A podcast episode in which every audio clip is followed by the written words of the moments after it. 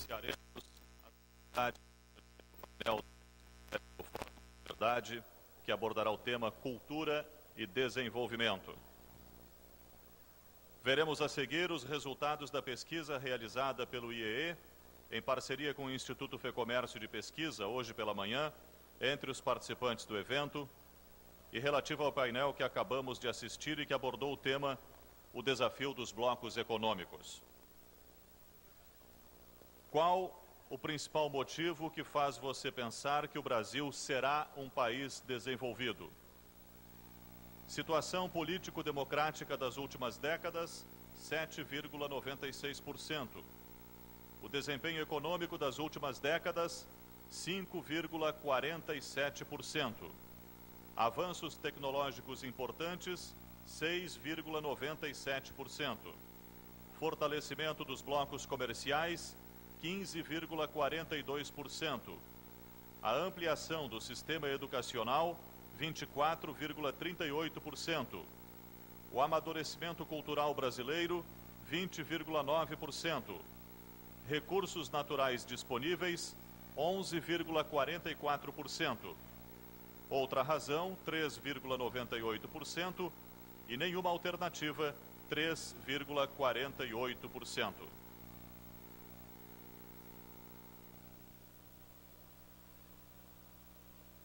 A seguir, passo a coordenação dos trabalhos ao comentarista econômico da Globo News, editorialista do jornal O Globo e mediador do 17º Fórum da Liberdade, Jorge Vidor. Continuo não vendo vocês aqui com essa é. holofote. Tem alguém aí? Tem duas mil pessoas.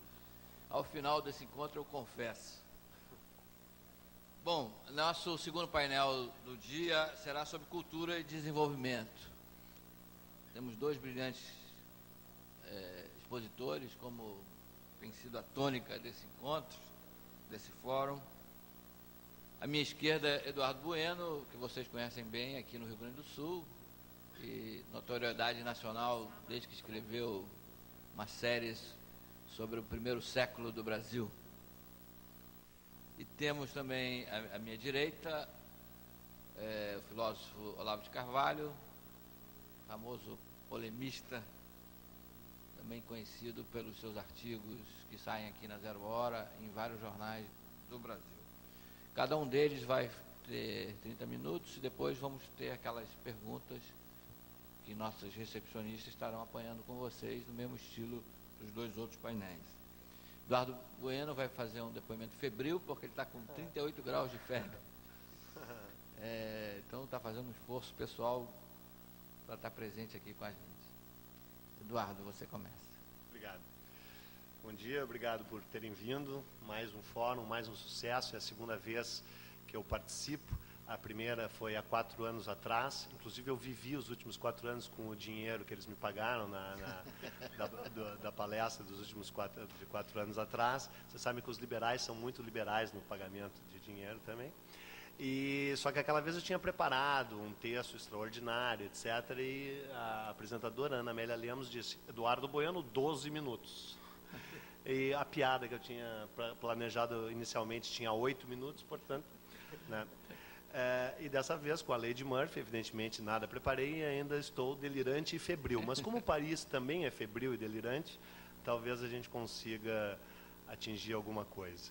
Eu sou obcecado pelo século XVI, eu adoro o século XVI é, é, no mundo inteiro, mas especialmente nas Américas. É o momento em que se dá o grande encontro, o grande choque é, cultural entre nativos e europeus, e é um momento que, na minha opinião, pelo menos, fundamentou muito da trajetória, não apenas do Brasil, mas de todas as Américas.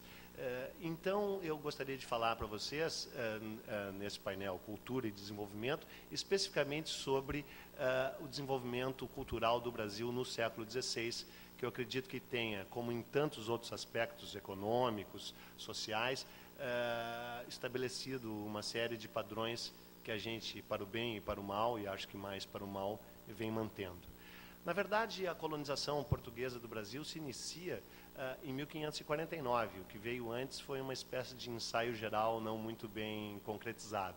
O país foi descoberto oficialmente, você sabe, em 1500, provavelmente já era conhecido desde 1498, embora não existam provas documentais sobre isso. Se supõe que em 1498, quatro anos depois da assinatura do Tratado de Tordesilhas, assinado em 94, Portugal tenha enviado expedições para ver aonde passava o limite desse tratado em terras ainda uh, uh, desconhecidas ao sul do Equador, uh, em, nesse período, 1548.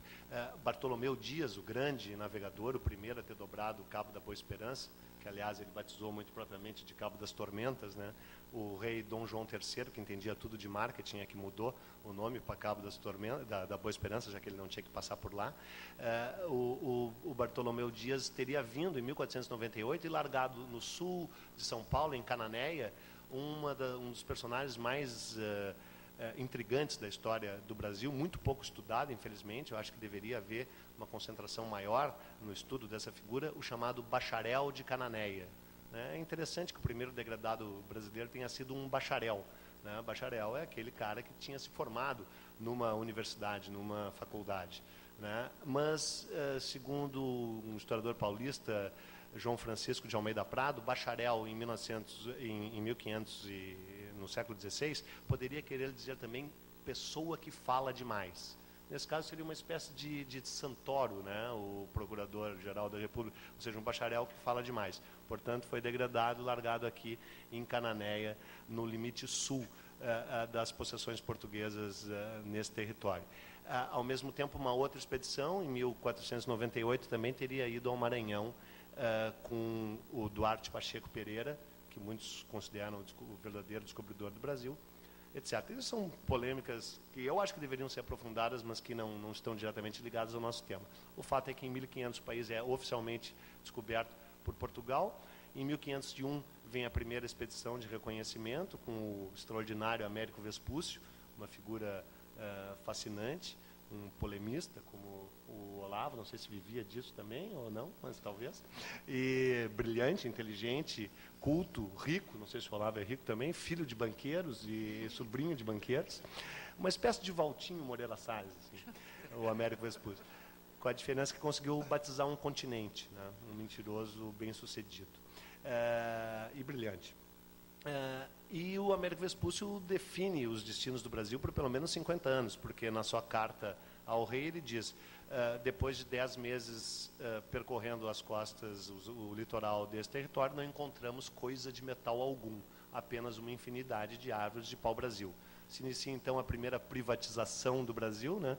O Brasil é entregue a um consórcio liderado por Fernando de Noronha, na época chamado Fernão de Loronha, era o seu verdadeiro nome, e durante 12 anos esse consórcio tem o um monopólio da exploração do pau-brasil uh, nesse território, e a única coisa que acontece aqui Uh, em 1516 é descoberto uh, o Rio da Prata.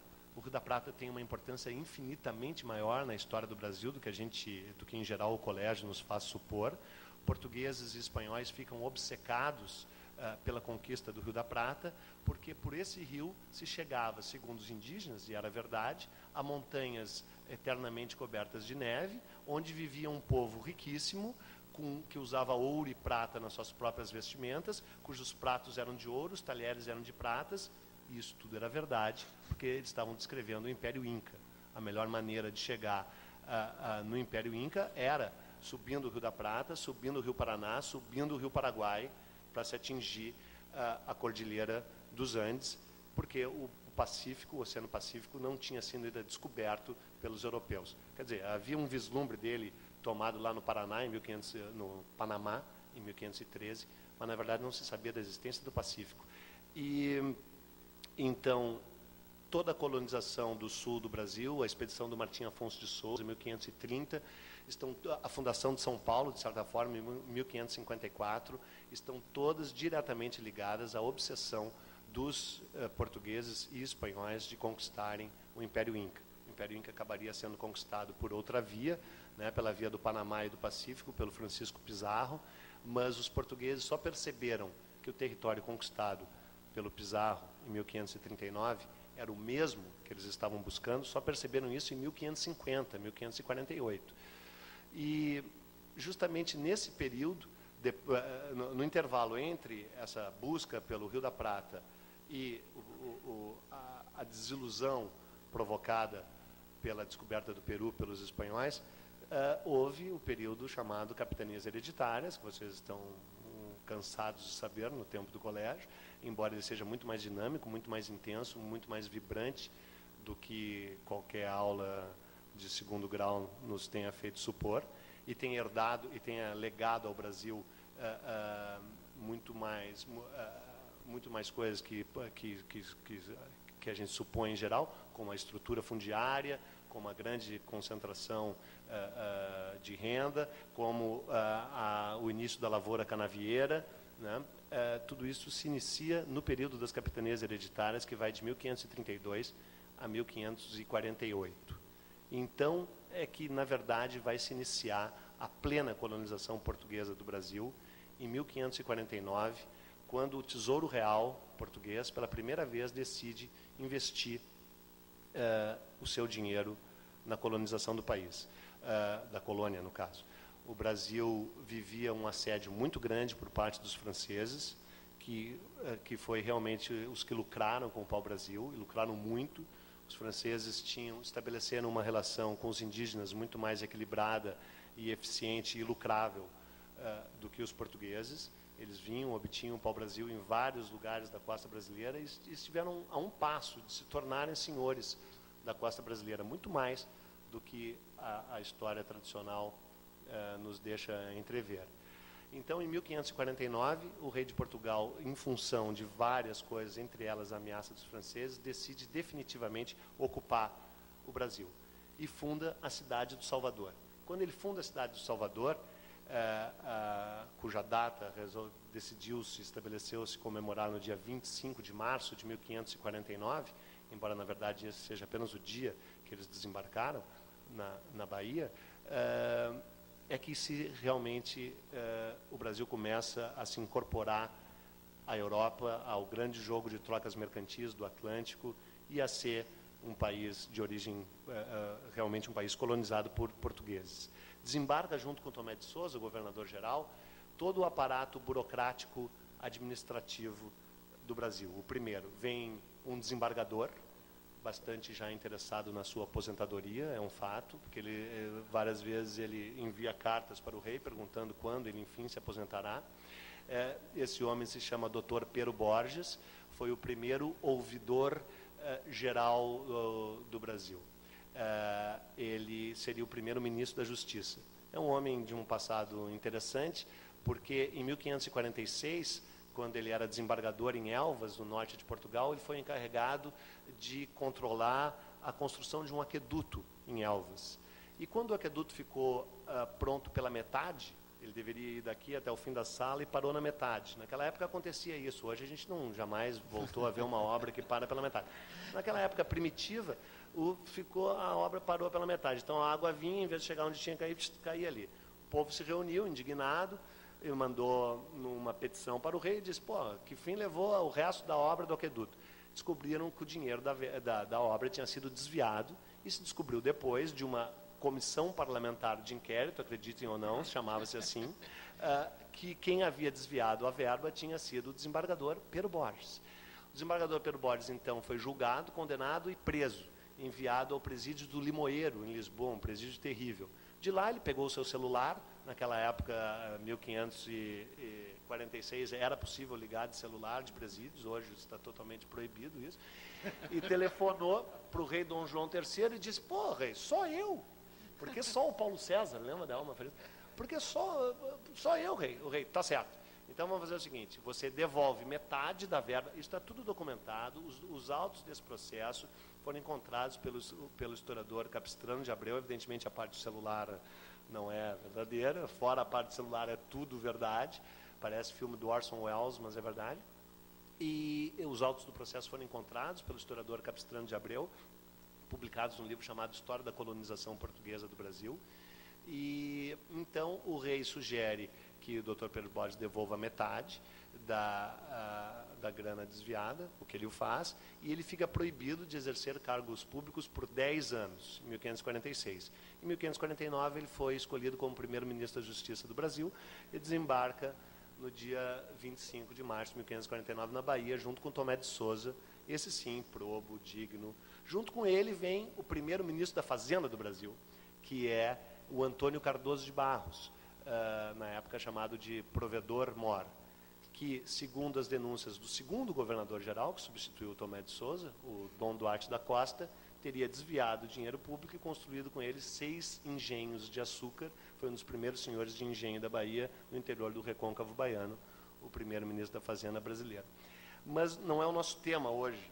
O nosso tema hoje é a cultura em desenvolvimento, porque nesta mesma época, coincidência ou não, uh, se inicia o, o, o projeto cultural planejado para o Brasil. E planejado por quem? Planejado pelos jesuítas que desembarcam em Portugal naquele mesmo dia, junto com Tomé de Souza. Vocês sabem o nome dele, chama-se Manuel da Nóbrega.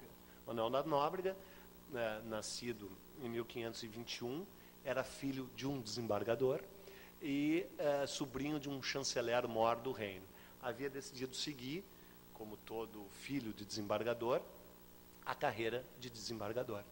Porque os desembargadores poderiam é, é, indicar os seus sucessores e, em geral, indicavam os próprios filhos. A questão é que Manuel da Nóbrega, tendo estudado em Salamanca, onde estudavam os desembargadores portugueses, na Espanha, uh, era gago, estava com febre, vai ver quando foi fazer o exame dele, que nem eu, com 38 graus, deu um depoimento errático, inconstante e febril, que nem esse meu, e, portanto, foi reprovado. E, ao ser reprovado, vendo o mundo o despicar, decidiu despicá-lo dele. É assim que é assim que um biógrafo explica por que o padre Manuel da Nóbrega resolveu se tornar um jesuíta, um soldado de Cristo. Os jesuítas, a Companhia de Jesus havia sido criada por Inácio de Loyola. Não sei se vocês viram o filme A Paixão de Cristo, de Mel Gibson personagem principal, na verdade, não é Cristo, é o Inácio de Loyola. É um cara que se açoitava o tempo inteiro. Inácio de Loyola, uh, nascido eh, em 1500, 1466, creio eu, na Espanha, uh, era um fidalgo de vida, uh, de, vida reple, em, de vida embebida em prazer e, e, e glória no campo de batalha, até que levou um tiro de obus no meio das pernas, literalmente no meio das pernas. E além de ter sentido muita dor, perdeu também a virilidade. É, e tornou-se, então, um mendigo de Deus. Ele era muito rico, ele abandonou, uh, uh, uh, ele abriu mão de todas as suas. Um, de todas as suas propriedades, de todos os seus morgados, de todos os seus títulos, vestiu um, um saco de cânhamo repleto de farpas, ficou com as unhas enormes, os cabelos compridos e tornou-se um alumbrado como então se chamava, e começou a viver pobre no prato e no trato, eh, percorrendo a Europa como um andarilho. Eh, depois de ter sido preso e acusado quatro vezes pela Inquisição espanhola, ele decidiu que precisava estudar teologia. Então se dirigiu a Paris. Paris, eh, onde ele chegou, não me lembro qual é a data que ele chegou, deve estar aqui em algum lugar. Se eu não estivesse com febre, eu me lembraria. Chegou em Paris em 1500 1530. Chegando em Paris em 1530, ele se alistou num lugar que tem uma importância muito grande para a história do Brasil e que a gente desconhece absolutamente, a maior parte de nós, o Colégio de Santa Bárbara. O Colégio de Santa Bárbara era um colégio arrendado por um intelectual português chamado Diogo de Gouveia. Diogo de Gouveia era um dos principais assessores do rei Dom João III de Portugal e fora dele a ideia de dividir o Brasil em capitanias hereditárias.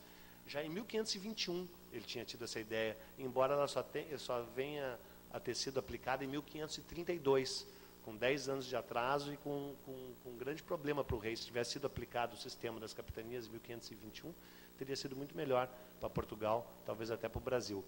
Dom Diego de Gouveia era um humanista, tanto é que tinha convivido intensamente uh, com Erasmo de Roterdã uh, e conheceu o próprio Lutero. Uh, a, a Paris, essa Paris do século XVI, era o único lugar onde se, realmente se podia discutir uh, teologia, discutir os caminhos do cristianismo, sem os horrores persecutórios que já estavam ocorrendo uh, na Península Ibérica e sem o fervor incendiário que já se alastrava pela Alemanha e, e pela Inglaterra e, e, pelos Países Baixos. Na Paris dessa época havia inclusive essa discussão muito intensa. E o Diogo de Gouveia era dono de, desse colégio de Santa Bárbara, onde o próprio uh, uh, Erasmo estudou e onde depois estudaria o Miguel de Montaigne. Né? E, e, nesse colégio é onde se matricula o Inácio de Loyola. E ali ele estabelece relações com alguns nobres portugueses que estudavam lá também e os convence a abandonarem o colégio depois de formados e peregrinarem até uh, Jerusalém a pé para converterem o coração dos turcos, uh, como eles então chamavam qualquer povo muçulmano. Mas Solimão o Magnífico havia conquistado uh, várias posições no Oriente Médio e a jornada se tornou impossível para eles. Então eles voltam para Roma, saem de Paris, vão até Veneza e se dirigem a Roma, conseguem uma audiência com o Papa uh, Paulo III e conseguem autorização para criar a Companhia de Jesus. A Companhia de Jesus viria a se tornar a mais ferrenho instrumento uh, uh, de defesa da contra-reforma, contra-reforma luterana. Né? Em 1517, vocês sabem, Lutero havia pregado as suas 97 teses na porta de uma igreja na Alemanha e rachado para sempre o cristianismo, dividindo entre protestantes e, e, e, e católicos. Dentro dos católicos, a ala mais extremamente radical é representada justamente pelos jesuítas. Os jesuítas uh, concluem que, como tinha sido a partir de uma leitura, segundo eles, equivocada da Bíblia, que Lutero havia tirado a ideia, segundo eles, absurda, de que poderia se dirigir a Deus uh, diretamente sem a intermediação do clero, os jesuítas concluem que todo tipo de leitura, desde que não orientada por alguém superior, é nefasta aos interesses dos seres humanos. E eles decidem, eh, depois que eles começam a, se espalhar com mais força eh, eh, pela Europa, mas especialmente por Portugal, e por que por Portugal? Porque os primeiros discípulos do Loyola, como eu falei, que ele arrebatou em Paris, eram portugueses. E o primeiro país a aceitar plenamente os jesuítas, a, incorporá-los e depois a entregar em suas mãos toda a direção de, da educação e da cultura de um país foi justamente Portugal. Inclusive, foi o único lugar onde isso realmente aconteceu com grande intensidade. Aconteceu um pouco na Espanha também, mas muito, mal, muito mais em Portugal. E havia o propósito, portanto, dos jesuítas de, primeiro, banir absolutamente o estudo das línguas uh, uh, uh, como hebraico e grego havia a, proposta única de que se estudasse apenas o latim. Uh, e um latim uh, bastante, uh, digamos, também convencional. eles proibiram não apenas a leitura, de, eles fizeram o primeiro grande index prohibitorum de livros na Europa, foi feito pelos jesuítas, incluindo inclusive o maior intelectual português da época, o Damião de Góis, que tinha até então grande influência sobre o rei Dom João III, porque Portugal viveu de 1541 a 1546, Portugal viveu uma espécie de primavera renascentista. Houve, se diz até, o interesse do rei Dom João III de trazer o grande Erasmo de Roterdã para ser o, o reitor da Universidade de Coimbra, fundada em 1541. Mas, a partir de 1544, mais ou menos, os jesuítas começam a controlar toda a educação e todos os colégios de Portugal uh, abolem uh, definitivamente o estudo, como eu já falei, do hebraico e do grego, uh, retomam todos os conceitos da escolástica, são, se revelam inteiramente contrários ao humanismo, não apenas do Erasmo, mas também do Miguel de Montaigne, e dão uma guinada cultural radical que vai afastá-los cada vez mais da Europa culta, digamos assim da Europa dos Países Baixos, da onde era oriundo o próprio Erasmo, da Europa francesa, de onde vinha o próprio uh, Montaigne, e o, o, autor de Pantagruel, como é, é o nome dele mesmo? Deu um branco agora? O, o Rabelais. O Rabelais, inclusive, havia, uh, durante duas semanas, estudado no Colégio Santa Bárbara, de onde saiu correndo também, conheceu o Diogo de Gouveia. É, essa figura. Uh, o Diogo de Gouveia é quem lidera esse, esse, esse, esse, não sei o que. a temperatura dele está subindo. Você ainda tem quatro séculos para falar. Viu? Não, só vou, só vou falar do primeiro. Mas você tem dez minutos só. É, não, não, não. Só vou, só vou falar do primeiro século. Só vou falar do primeiro século porque tem uma frase que não é minha, portanto brilhante, do Wilson Martins, no qual ele estabelece um, um, uma, uma, uma ligação muito intensa entre o que aconteceu nesse período, com esse desembarque dos jesuítas, e o que viria a vir depois. Porque você vê, a primeira universidade brasileira é fundada quando? Em 1830. Né? E segundo ele, por, por causa dessa disposição jesuítica, depois incorporada pela própria coroa, de que livro não dá em boa coisa. Estudar não é uma grande ideia. Nessa mesma época, 1549, nós estamos falando, haviam 4 mil colégios na Holanda, nos Países Baixos. Haviam 11 colégios em Portugal, os 11 eram dos jesuítas. Não havia nenhum colégio no Brasil, evidentemente. O primeiro colégio no Brasil foi fundado eh, pelo Manuel Nóbrega, assim que desembarca, era um colégio único e exclusivamente para catequese indígena. Né? Foi fundado em 1549. Em 1551 foi fundado o segundo colégio no Brasil, também um colégio apenas para indígenas, em São Vicente, uh, na Baixada Santista. Esse colégio não dá certo e é transferido e inaugurado no dia 25 de janeiro de 1554, em São Paulo. É o Colégio dos Campos de Piratininga, que viria a dar origem à cidade de São Paulo, que recém comemorou seus 450 anos. Mas esses colégios eram, como eu já falei, colégios exclusivamente para alunos indígenas ou então para noviços que quisessem ingressar na Companhia de Jesus.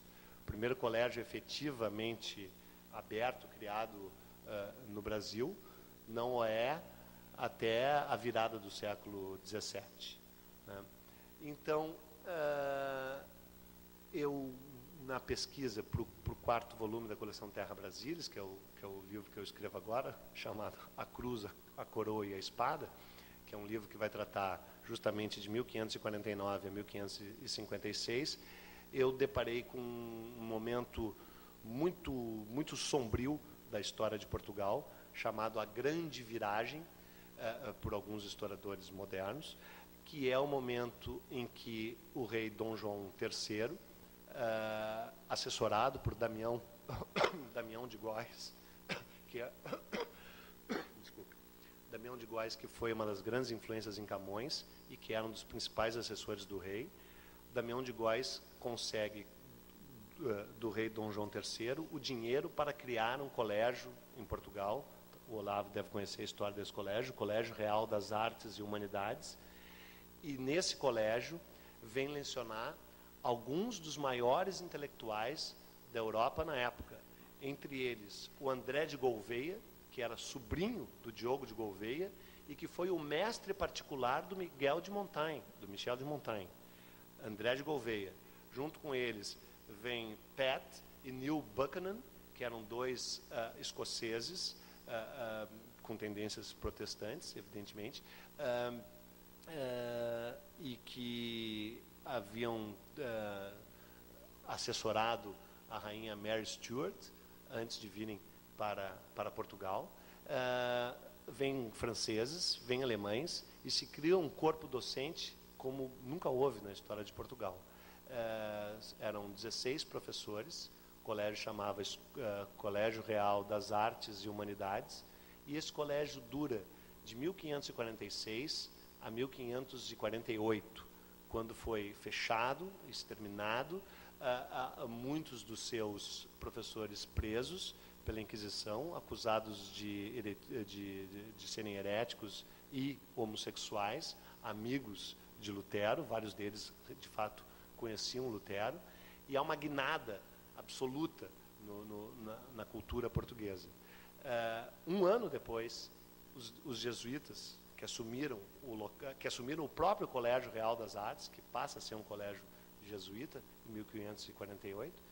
Um ano depois, 49, desembarca no Brasil Nóbrega, Anchieta, que vem um pouco depois, e 11 outros jesuítas, que se tornam uh, os, os principais responsáveis pelo estudo e pela educação no Brasil. A frase do Wilson Martins, que está no final do seu História da Inteligência Brasileira, é uma frase forte, mas eu acho que bastante reveladora. Se eu encontrá-la, será mais fácil de lê-la. Uh, hum, pois é. Muito febril o depoimento? Não, você pode uhum. dar o sentido, pelo menos, da frase. É, o sentido da frase. Depois a gente. durante as, as Não, perguntas, ela era, você ela era a primeira. A colônia se desenvolveria sem livros, sem universidades, sem imprensa, sem debates, sem inquietações culturais. Em uma palavra, sem o frescor do humanismo renascentista. A inteligência brasileira viria a constituir-se submetida à direção exclusiva da Companhia de Jesus, sob a égide da Contra-Reforma e do Concílio de, de Tentro. Esse desejo de perpetuar a ignorância condicionaria as perspectivas mentais do Brasil pelos três séculos seguintes. A frase é forte, mas eu não sei exatamente sobre o que o Olavo vai falar, mas eu acho que ele poderia comentá-la também, se ela é verdadeira ou não. Na minha opinião, é. Na minha opinião, o desejo de perpetuar a ignorância no Brasil se prolongou por muito tempo, de certa forma se prolonga ainda. E embora a frase seja proselitista e, e, e e, na verdade, defendendo interesses próprios, a frase clássica do Monteiro Lobato, um país se faz com homens e com livros, eu acredito que se o primeiro artigo está em falta no mercado, quem sabe a gente não vai conseguir construir um país melhor com livros. Era isso.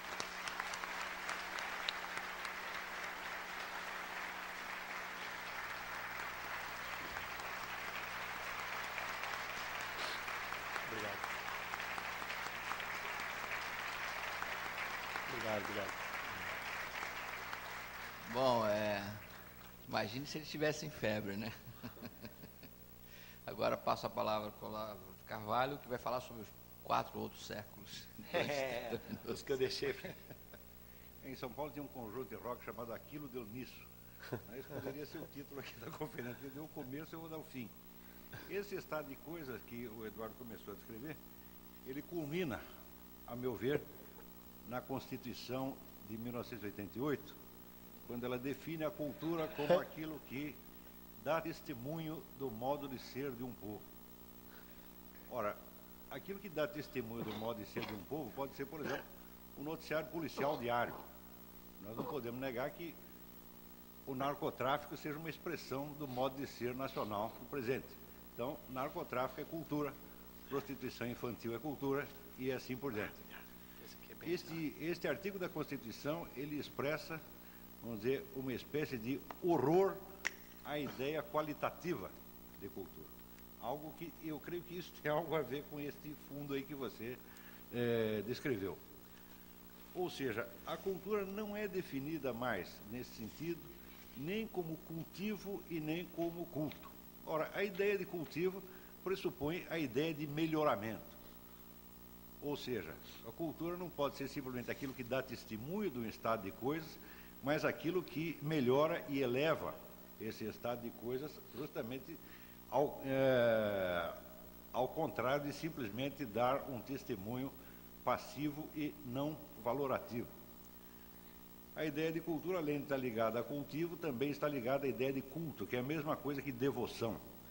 Então, esta ideia implica necessariamente a ideia de algo que é melhor, de algo que merece a nossa atenção, merece o nosso amor, merece o nosso respeito.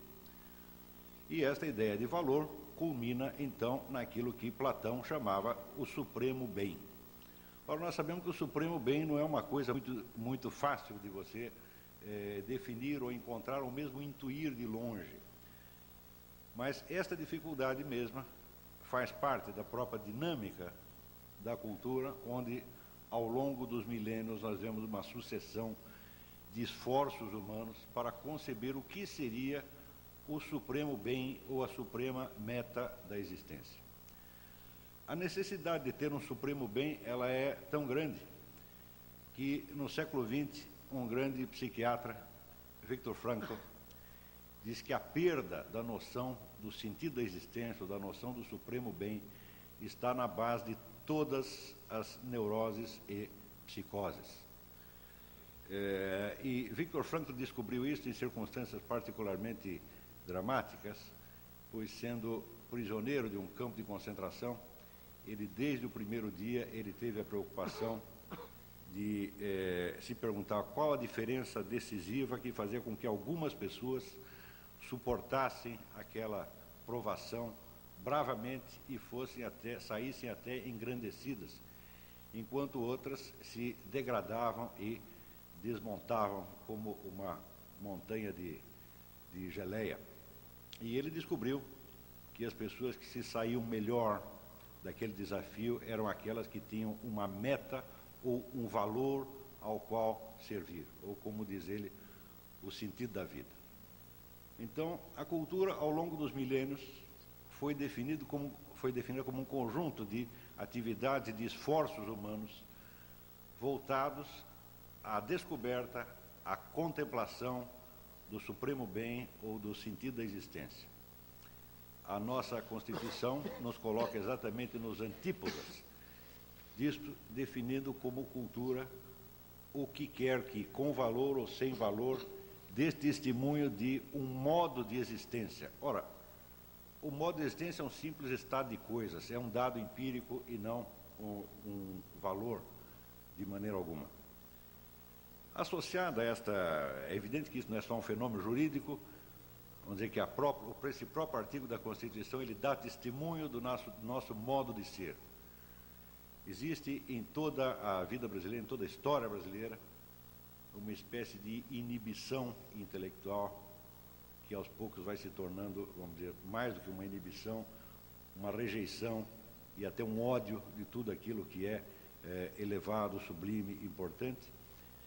Isso tudo, então, sendo compensado por um culto das nossas insignificâncias, das nossas misérias. Se você vê, por exemplo, o número de, de. Vamos contrastar aqui dois fatos. O Brasil teve, entre os anos 30 e 60, um dos maiores filósofos do mundo, aqui, que foi Mário Ferreira dos Santos. A obra do Mário é uma coisa de, quando nós a conhecemos, de deixar com orgulho extraordinário. É, nunca ninguém prestou a menor atenção no Mário Ferreira, até hoje ninguém sabe quem é. E os escritos dele estão todos jogados para as traças, até hoje nunca mais foram reeditados. Para compensar, todo ano você vê uma enxurrada de teses de doutoramento sobre sambistas, eh, proxenetas, eh, amantes de, de, políticos, etc, etc. Quer dizer, uma boa parte da nossa atividade universitária né, é dedicada ao cultivo, né, ao culto daquilo que existe de pior, ou pelo menos de mais insignificante. Este amor à insignificância, este amor à ninharia, né, é evidentemente, é, ele se torna cada vez mais pronunciado ao longo dos últimos 20 anos. E ele culmina nesta ideia do nosso ministro de fazer com que o samba se torne patrimônio da humanidade. Eu não sei por que o samba e não machixe, maracatu ou qualquer outra é, é, coisa dessa, porque todas elas dão testemunho do nosso modo de ser. Aliás, quando o, o, Eduardo assinala que o Brasil já teve um Estado organizado, antes mesmo ter população, quer dizer, quando chega Tomé de Souza, já vem com todo o ministério pronto, com a Constituição pronta para uma, uma, população que era constituída de tatu-bola, minhoca. Né? então, é, do mesmo modo, nós temos hoje a ideia de que o Estado deve não só fomentar a cultura, mas formá-la. Ele deve ter a concepção da cultura e deve dar a receita pronta para todos nós. A nova legislação de incentivos fiscais para a cultura é exatamente isso. Tá certo? Então, com, infelizmente, ele deu o, o século XVI e eu estou dando a situação de agora. Não vai dar para contar tudo o que aconteceu no meio. Mas a situação presente é, é mais ou menos esta. Então, hoje nós entendemos cultura de três maneiras. Entendemos primeiro pelo seu lado lúdico, quer dizer, cultura é divertimento, cultura é show business, cultura é samba e rock and roll. Em segundo lugar, a cultura é um produto comercial, quer dizer, é um, uh, existe a indústria cultural e ela tem que funcionar e dar lucro. Em terceiro lugar, cultura é propaganda política. Você vê a que distância nós fomos parar da ideia do supremo bem ou do sentido da vida. Ora, eu não sou contra a diversão, também não sou contra ganhar dinheiro, também não sou contra a propaganda política, mas quando você tem tudo isso e você perde o sentido da vida, é melhor você estourar os miolos, né? Então, quer dizer, o tipo da cultura que nós estamos produzindo hoje, a nossa concepção de cultura, é uma coisa profundamente deprimente, feita para nos isolar do sentido da vida e fazer com que nós nos dispersemos cada vez mais numa busca e num cultivo de eh, ninharias. Intimamente associada a esta, a esta ideia, existe uma outra, que é de que a cultura é função do desenvolvimento, de que só os países desenvolvidos têm alta cultura. Então nós temos que alcançar um certo nível de desenvolvimento para ter um certo nível de cultura. Em São Paulo teve até um cidadão chamado Paulo Arantes. Paulo Arantes é um, é um professor de filosofia da Universidade de São Paulo que escreveu um livro interessantíssimo, como, interessantíssimo como documento, não pelo seu valor, é, chamado Um Departamento Francês de Ultramar, no qual ele investiga por que, que a Faculdade de Filosofia da USP, em 50 anos de atividade, não conseguiu produzir nenhum filósofo. É fantástico. E a resposta é que somente quando alcançarmos um certo patamar de desenvolvimento é que poderemos ter uma eh, filosofia à altura da eh, europeia. E eu acho isso uma coisa extraordinária, porque eu estudei um pouquinho da história da filosofia, ao ponto de ser autor de, de, de um livro sobre isso, de um curso sobre isso. É, eu asseguro para vocês que nunca houve nenhum surto de grande criatividade filosófica que fosse posterior a um surto de desenvolvimento econômico. Geralmente o surto cultural acontece muito antes, ou muito antes ou muito depois. Por exemplo, a época áurea da filosofia na Grécia era uma época de decadência, de cultura, de decadência socioeconômica fantástica. A inflação subindo nas nuvens, uma, corrupção generalizada, e no meio disso é que surge a, a Academia Platônica. Mais tarde, a gente vê um outro grande eh, surto de criatividade, justamente na, eh, na escolástica. E os países que mais contribuem para isso eram países paupérrimos, como a Irlanda e a Inglaterra, na época. A Inglaterra ainda faltaria cinco séculos antes de que ela se projetasse como, como grande potência.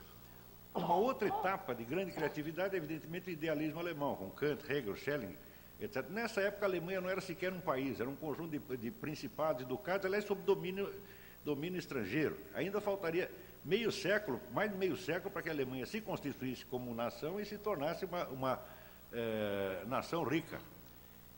E assim por diante. Então, nós temos que a própria ideia de que nós precisamos ficar ricos primeiro para ter cultura depois, é uma ideia que me parece muito esquisita. Porque se a cultura tem algo a ver com o sentido da vida, ela tem algo a ver com a orientação da vida e, portanto, ela tem algo a ver com a sanidade da inteligência. Ora, se você tivesse um amigo e ele tivesse com dois problemas, ele, ele tem dois problemas. Primeiro, é, é, ele está sem emprego sem dinheiro. Segundo problema, ele está louco. Qual dos dois problemas você acha que dá para resolver primeiro? Primeiro, vamos arrumar um emprego, e o sujeito vai ter um sucesso enorme. Depois, tiver tudo resolvido, ele faz um tratamento psiquiátrico. Ora, toda a orientação da nossa cultura é essa. Quer dizer, primeiro nós vamos resolver todos os nossos problemas e depois nós trataremos de ficar inteligentes. Isto é, é rigorosamente assim, mas desde o tempo do Império. O tempo da colônia não conheço direito, mas do, tempo do Império eu acompanhei. Quer dizer, esta ideia de que nós precisamos produzir muito dinheiro e daí vão ter uma cultura que servirá para adorno né, da nossa eh, da nossa riqueza. Então, essa noção lúdica ou decorativa da cultura, ela já existe aqui há muito tempo. Mais ainda, ela não existe só socialmente, ela existe na alma de cada um. Nenhum de nós, vamos dizer, pode dizer que está livre deste preconceito e das consequências devastadoras que ele traz, não só para a sociedade, mas para a formação da inteligência de cada um de nós. O... Eu noto, por exemplo, com essa coisa de participar muito de debate, discussão, eu noto que no Brasil existe uma crença geral de que aquilo que você desconhece não existe. Isso aí chamava-se, na retórica antiga, chamava-se o argumentum ad ignorância.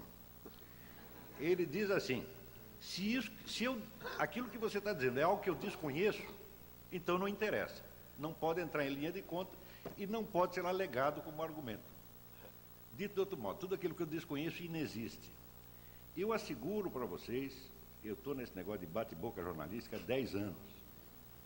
Eu asseguro para vocês que este é o argumento mais alegado, em todas as circunstâncias. O sujeito olha para você com um ar de desprezo. Você diz alguma coisa, o camarada olha para você com um ar de desprezo, um ar de superioridade formidável e diz: Eu nunca ouvi falar disso. Então, o Brasil tornou-se o único país do mundo onde a ignorância é fonte de autoridade intelectual. Acontece.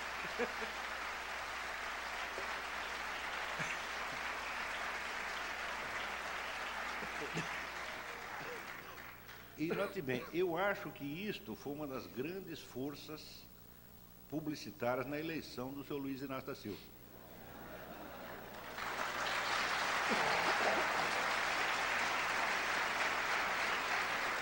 Porque ali se associava a ideia do sujeito pobre com o sujeito inculto. Quer dizer, ele era inculto porque era pobre. É uma ideia absolutamente cínica, porque toda a cultura brasileira foi feita por pés rapados, por pobretões. É Machado de Assis, é Capistrano de Abreu, que ele acabou de citar, é Lima Barreto e assim por diante. Quer dizer, o número de pessoas abençoadas pela fortuna que contribuíram em algum modo para a cultura brasileira é mínimo. Eu creio que é menos de 5%. Claro, você encontra de vez em quando o Joaquim Nabuco, né? o Eduardo Prado. Ele tinha algum dinheiro, mas era um entre cada 100. Tá certo? Quer dizer, a cultura aqui foi sempre feita por gente que veio de baixo. Então, por que associar a ideia de cultura com as classes altas? Ora, então, do meu ponto de vista, o Lula não representava propriamente o, o, homem que veio de baixo né? e, e, subiu, e que por isso mesmo era uh, o, dizer, o brasileiro que subiu por seus próprios méritos. Me parecia o contrário, porque ele, quando se candidatou, já não era um homem pobre. Né? Fazia muito, muitas décadas que não era um homem pobre, mas continuava tão inculto quanto no começo. Né? Agora, durante esse período em que o homem foi subindo na vida, ele teve a oportunidade de melhorar o corte da sua barba, de começar a usar ternos Armani, né? é, começar a consumir vinhos Romanée Conti, mas não teve tempo para contratar um fonoaudiólogo para corrigir a sua, a sua pronúncia.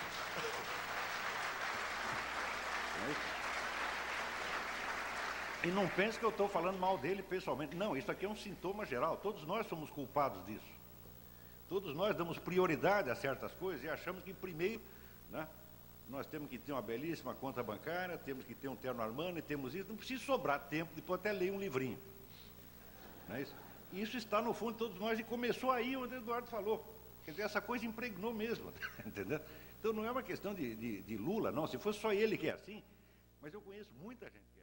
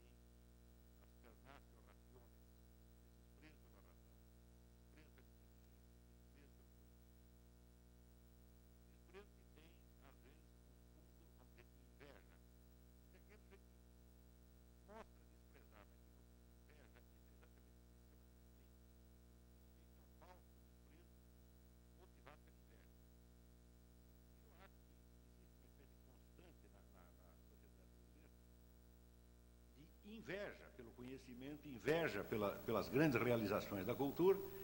E esta inveja é tão dolorida que ela não pode se expressar como tal, ela tem que se expressar de maneira invertida como uma espécie de desprezo.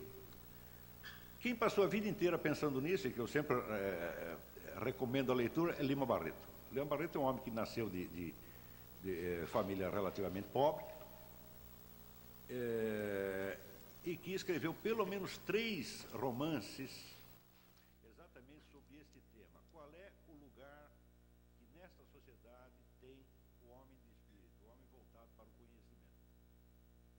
Esses três romances são ah, Recordações do Escrivão Isaías, Isaías Caminha, Triste Fim de Policarpo Quaresma e ah, Vida e Morte de M.J. Gonzaga de Sá. Isso é uma espécie de fenomenologia da, da atitude brasileira com relação à cultura.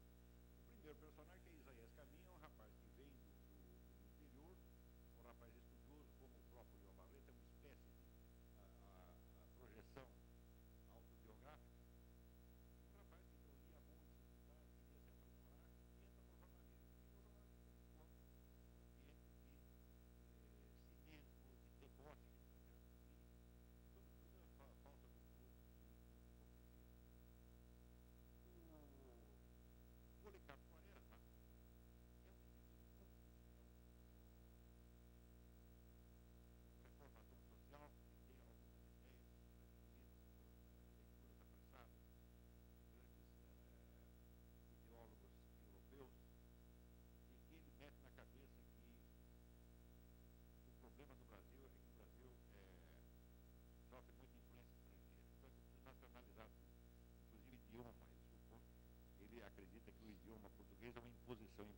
imperialista e que deve ser substituído pelo tupi-guarani.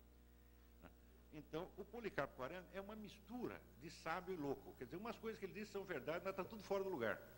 Então, é o sujeito mal formado brasileiro, é o anti-herói cultural. né?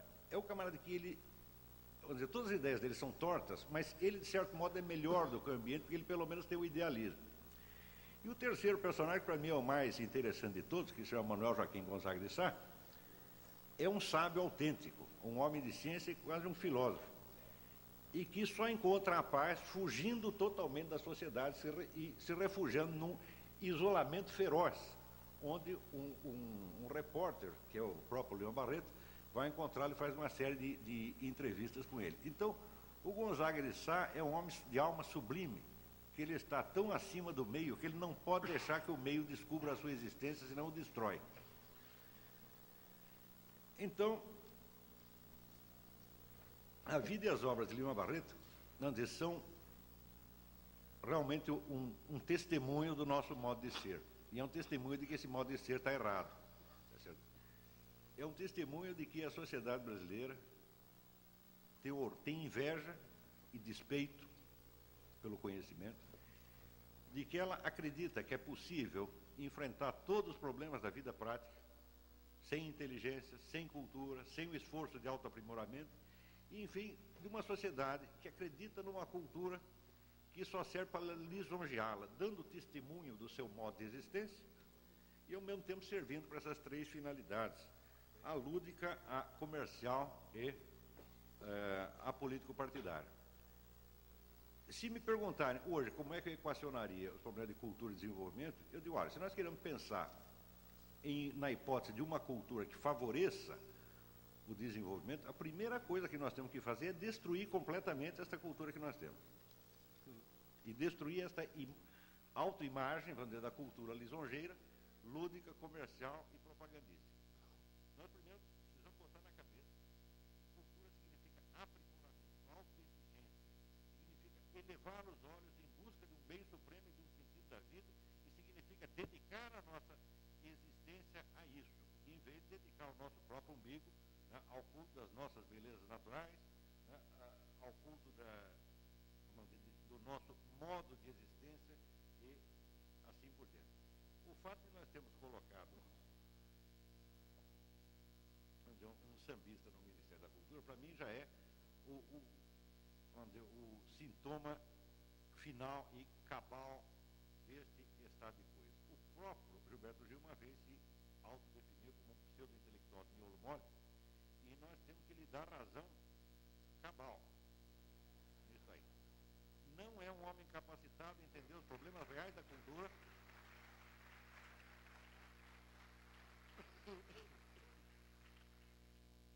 É, e também não se trata de um problema pessoal com ele, evidentemente. A presença dele lá é um sintoma do nosso erro, um sintoma do erro da sociedade, que está entendendo a cultura como show business e propaganda política. E, bem, uns anos atrás houve aquele teste feito entre alunos de ensino médio de 32 países testados na compreensão de leitura. E os brasileiros tiraram naturalmente o último lugar. Então, imediatamente apareceram entrevistas, ministro da Educação, técnicos, educadores, né? Todos comentando aquilo, uns tentando atenuar a coisa, outros fazendo diagnósticos, e ninguém parou para pensar o seguinte, que se o teste fosse realizado não entre alunos de ensino médio, mas entre educadores de 32 países, os brasileiros também tirariam o último lugar. E se fosse entre ministros da Cultura, os brasileiros também tirariam.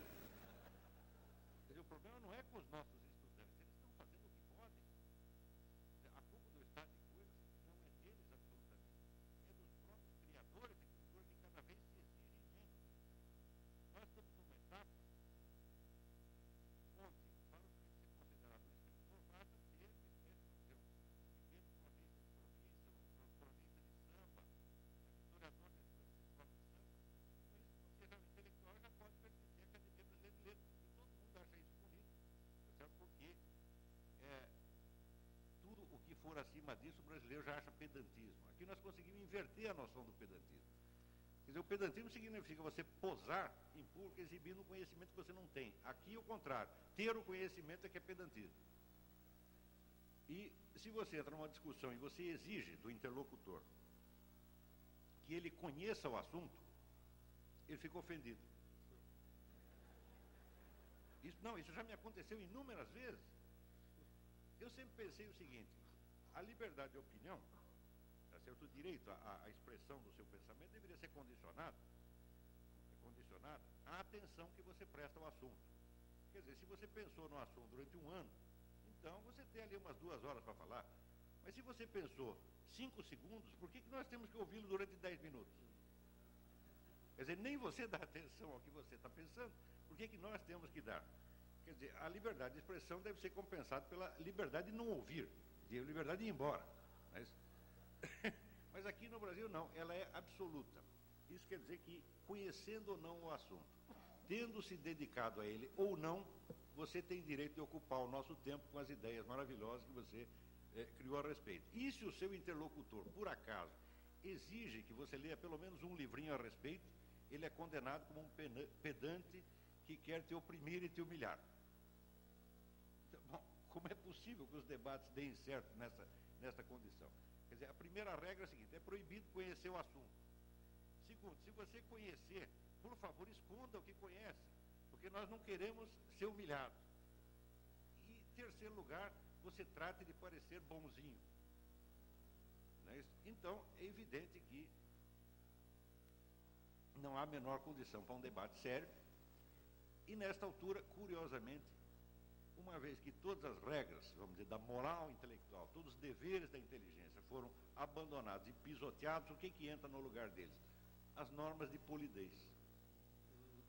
Quer dizer, atualmente, debate culto e elevado significa aquele debate no qual todo mundo fala asneiras educadissimamente. Isso é tudo.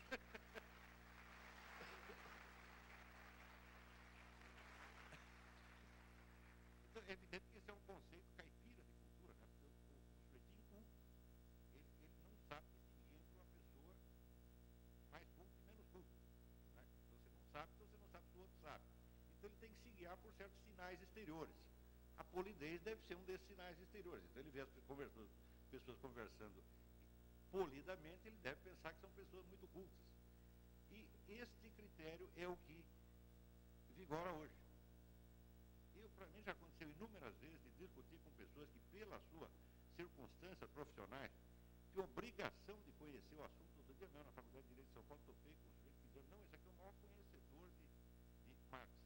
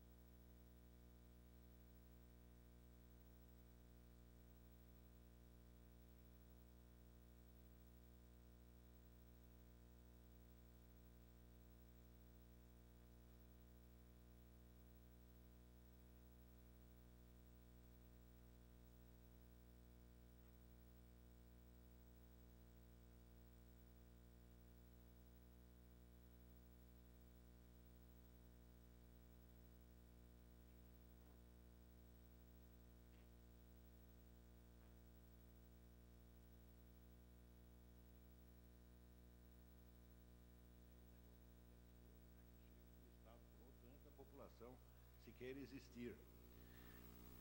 Agora, a mídia no Brasil, ela tem algumas funções ligadas à cultura superior é, que são diferentes do que acontece nos outros países. Por exemplo, a gente imagina, às vezes, os Estados Unidos como se fosse uma espécie de, de Brasil mais rico. E a gente lê a mídia americana como se fosse igual à nossa. Por exemplo, a gente acredita que lá existe uma Rede Globo com 70% da audiência. Então, ah, nos Estados Unidos, se a gente chega a ter 3% da audiência, já é uma, uma verdadeira maravilha. A grande mídia americana não tem um centésimo do poder que tem a nossa aqui. A nossa abrange toda a opinião pública. E lá ninguém, ninguém faz isso. Lá a coisa é infinitamente muito mais subdividida. Lá os jornais discutem uns com os outros. Um quer publicar o que o outro não publicou. Aqui é o contrário. Aqui os jornais fazem, né, é, eles se alimentam uns dos outros. Um só publica o que os outros publicaram. E aquilo que ninguém publicou, vigora de novo o argumentum ad ignorância. Né? Não existe porque ninguém publicou. Eu lhes dou um exemplo, por exemplo.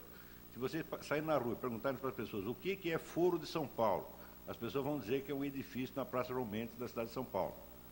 Ninguém sabe que este é o nome da entidade que coordena 82 partidos políticos de esquerda na América Latina e que forma o conjunto da estratégia revolucionária para o continente. Ninguém sabe disso porque a mídia jamais publicou. Hã? Ah, só eu publiquei. Mas eu, evidentemente, não sou a mídia. Você não pode esquecer que eu tenho ali 20 linhas por semana, tá certo? Para desmentir alguns milhares de volumes que são publicados durante a semana. Né? Quer dizer, essa é uma.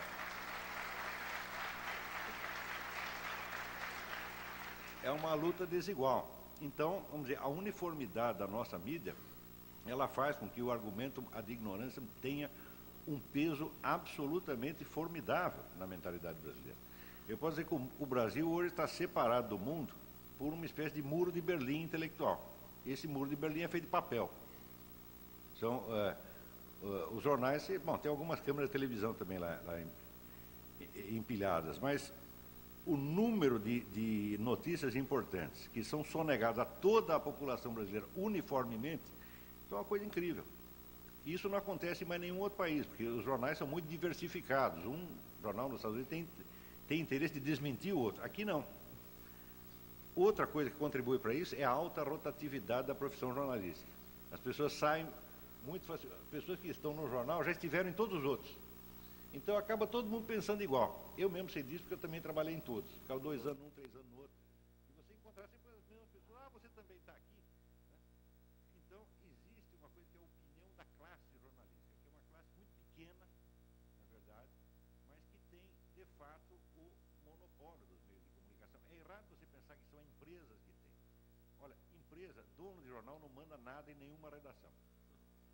Eu trabalho trabalhei em jornal 30 e tantos anos, nunca houve um impedimento de empresa de que eu escrevesse isso ou aquilo, e nunca um dono de jornal veio me dizer o que devia escrever. Quer dizer, a redação tem uma, uma, uma força muito grande.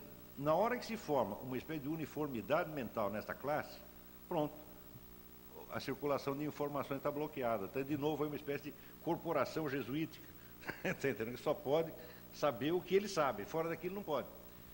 Quer dizer, nós podemos falar mal dos jesuítas, mas espera aí, quantos de nós têm sido jesuíticos ao longo da, ao, ao, longo da vida? Esse processo jesuítico se repetiu muitas vezes aqui, está se repetindo de novo agora. Não sei se isso responde a sua pergunta. Não vou defender a mídia aqui não, viu, gente? Mas lá fora ele vai ver, né? Bom, é... de novo aqui, Peninha. Você é tratado com carinho. Apesar desse passado trágico, né? Esse, entre aspas, que ela põe, é uma Ana Lúcia. Esse passado trágico inegável, é inegável que carregamos. Estou é, é, aqui apanhando um pouco da.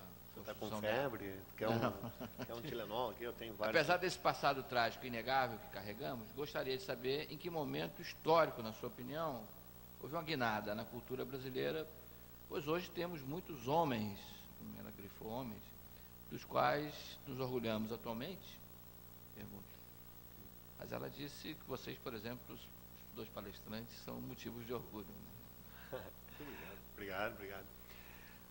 Olha, é... não sei se teria havido um momento mais especialmente marcante. Né? Há, há, alguns momentos, evidentemente, há vários momentos uh, uh, interessantes, estimulantes na, na trajetória cultural brasileira. Uh, agora, todos eles têm, não sei, alguma coisa meio estranha. Né? Por exemplo, se você parar para pensar na época da chamada Inconfidência ou Conjuração, como preferem alguns historiadores, mineira, você vai encontrar ali alguns poetas extraordinariamente bons. Né? O, o, o, a produção poética naquela época em Ouro Preto, uh, na época da Conjuração Mineira, foi de altíssima qualidade. O Olavo deve estar bem familiarizado com a obra do Cláudio Manuel da Costa, com a Varenga Peixoto, uh, né?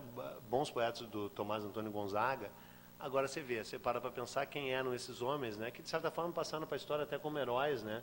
É, pô, eram caras, todos eles ligados à extração de ouro e diamantes, todos eles profundamente endividados com a coroa, todos eles conspirando numa revolta que era do seu próprio interesse, né?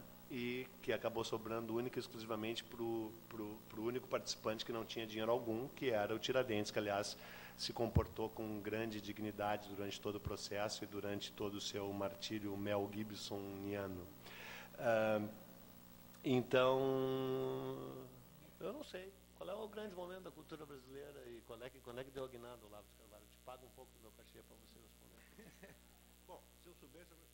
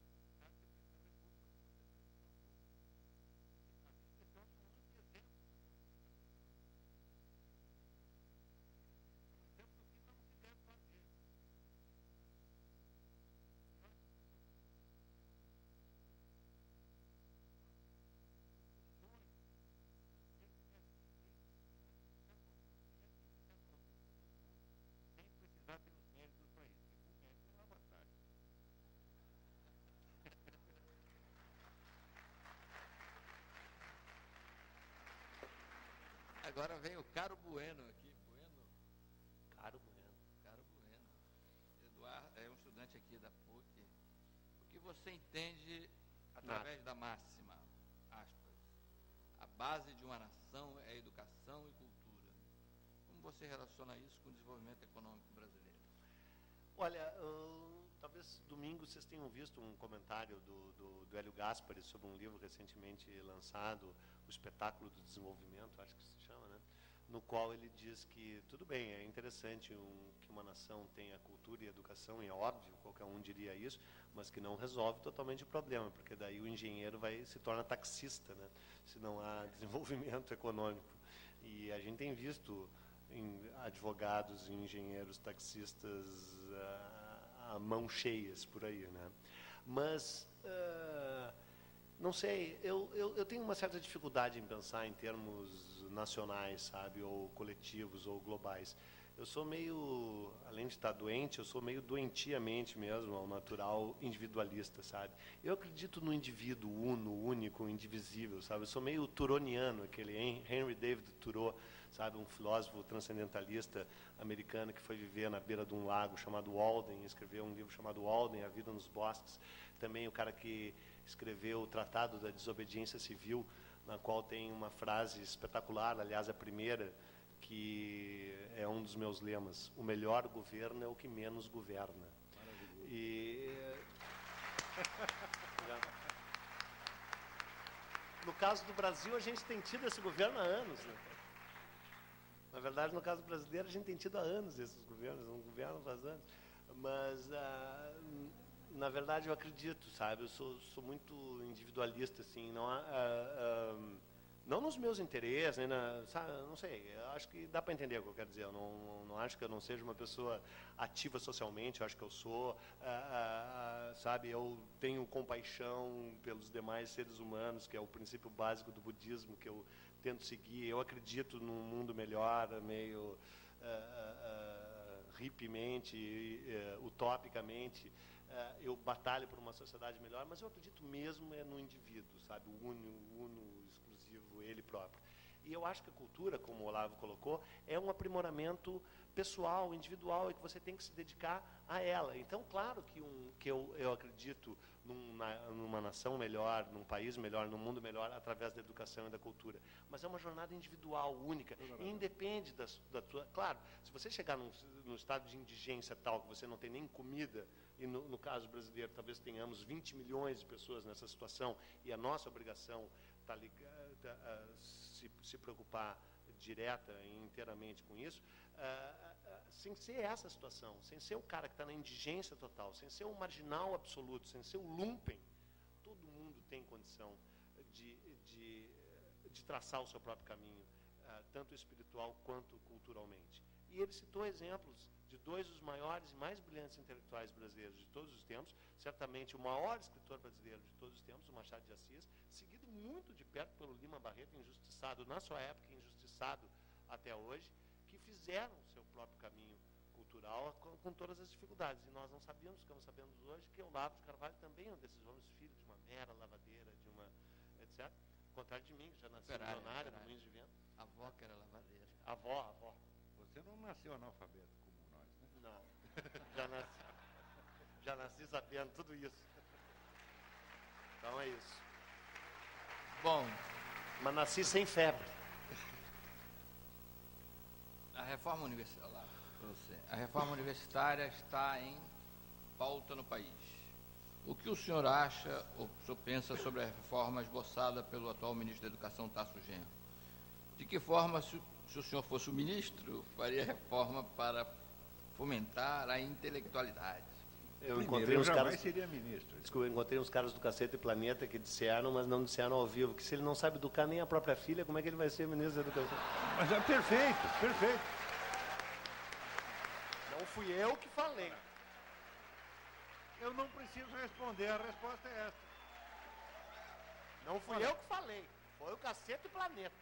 Eu vou contar um negócio para vocês. Eu, tô, eu dou aula há 25 anos eu tenho o meu curso de filosofia, que hoje está instalado numa universidade, mas que sempre foi uma coisa é, privada, há 25 anos. É, eu fiz o diabo para que essas pessoas melhorassem, para que elas aprendessem. Eu cometi uma infinidade de erros pedagógicos que hoje eu percebo. E depois de toda essa experiência, eu sei alguma coisa quanto à educação dos meus alunos. Eu sei o que eu posso fazer por eles. Eu jamais me atreveria a ser ministro da Educação. O número de pessoas aqui no Brasil que se é capaz de educar os outros e de planejar a educação é assombroso. Eu acho que a gente tem o maior número de ministros da educação virtuais per capita no universo. Agora, o que falta é assim, é pessoas que estudem e que conheçam a sua disciplina e que sejam capazes de fazer isso. Aqui todo mundo quer ensinar o outro primeiro. Não é, realmente não é assim que se faz. Você vê, eu com toda essa experiência pedagógica que eu tenho, que não é pequena, eu não me atrevo a, sequer a pensar em termos de reforma universitária. Se eu tiver alguma ideia boa para a reforma do meu curso, eu aceito a, a, a sugestão. Agora, um problema deste tamanho está acima da capacidade de, não o seu Tarso Genro, mas um milhão de Tarsos Genros. Não. não é isso aí. Bom, senhores, eu só queria, é, é, papel de mediador aqui, fazer uma colocação final, para sua reflexão também, Olavo. É, também sou um jornalista há muitos anos, já pensei sobre esse papel da mídia que colocamos aqui. É, de maneira geral, a mídia, grande mídia, né, grandes veículos de comunicações, tem uma tendência conservadora e isso é universal. Eu não, nunca vi nenhum país em que a chamada imprensa alternativa fosse preponderante. Né?